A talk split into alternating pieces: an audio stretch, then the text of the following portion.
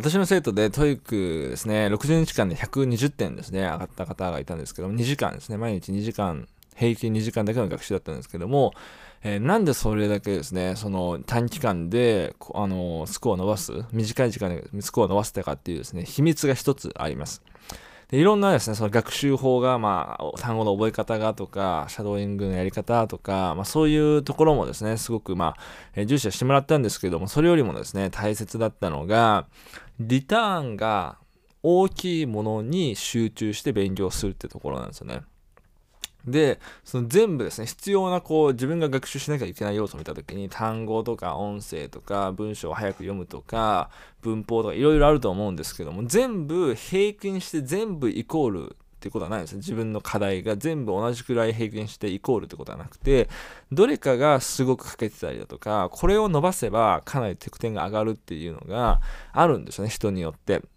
で、読む力の中でも具体的に読む力の何が原因で点数が出てないのか。で、そこを突き止めるってことがすごく重要なんですよね。で、その人に関しては、そこがしっかり突き止めて、突き止められて、何を伸ばせば自分が最大の結果を、リターンを得られるのかってところをまず特定する。ここがもう一番最初ですやっぱ闇雲に勉強しても、えー、そこを集中してこう、しないと効果がないので、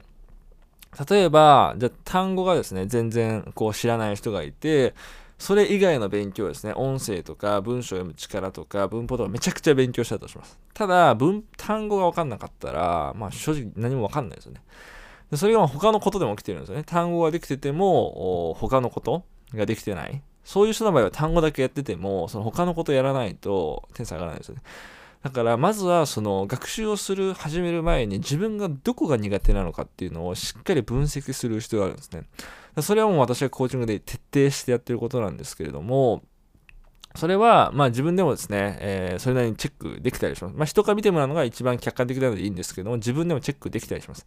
それはもしですね、もしを使って、公式問題集のもしを使って、そこを分析できることができるので、例えばどこのパートが弱いとかですね。なのでその自分でまず分析をしてどこを伸ばせば一番リターンが得られるか。でそこに注力をする。それをすることによってめちゃくちゃ英語力っていうのはあの素早くですね上がっていくので、えー、ぜひそういうのをまだですね考えたことない人はぜひやっていていただきたいと思います。でもしのその分析方法とかに関してはあの私のブログのところに書いてたりするのでまたそちらも参照にしていただければどこが弱点なのかっていうのが見つかるかなと思います。ぜひですねあのインスタグラムのプロフィールの欄からですね、見ていただくことができるので、気になる方はそのリンクのところからブログに飛んでいただきますようお願いいたします。それでは、え以上にしたいと思います。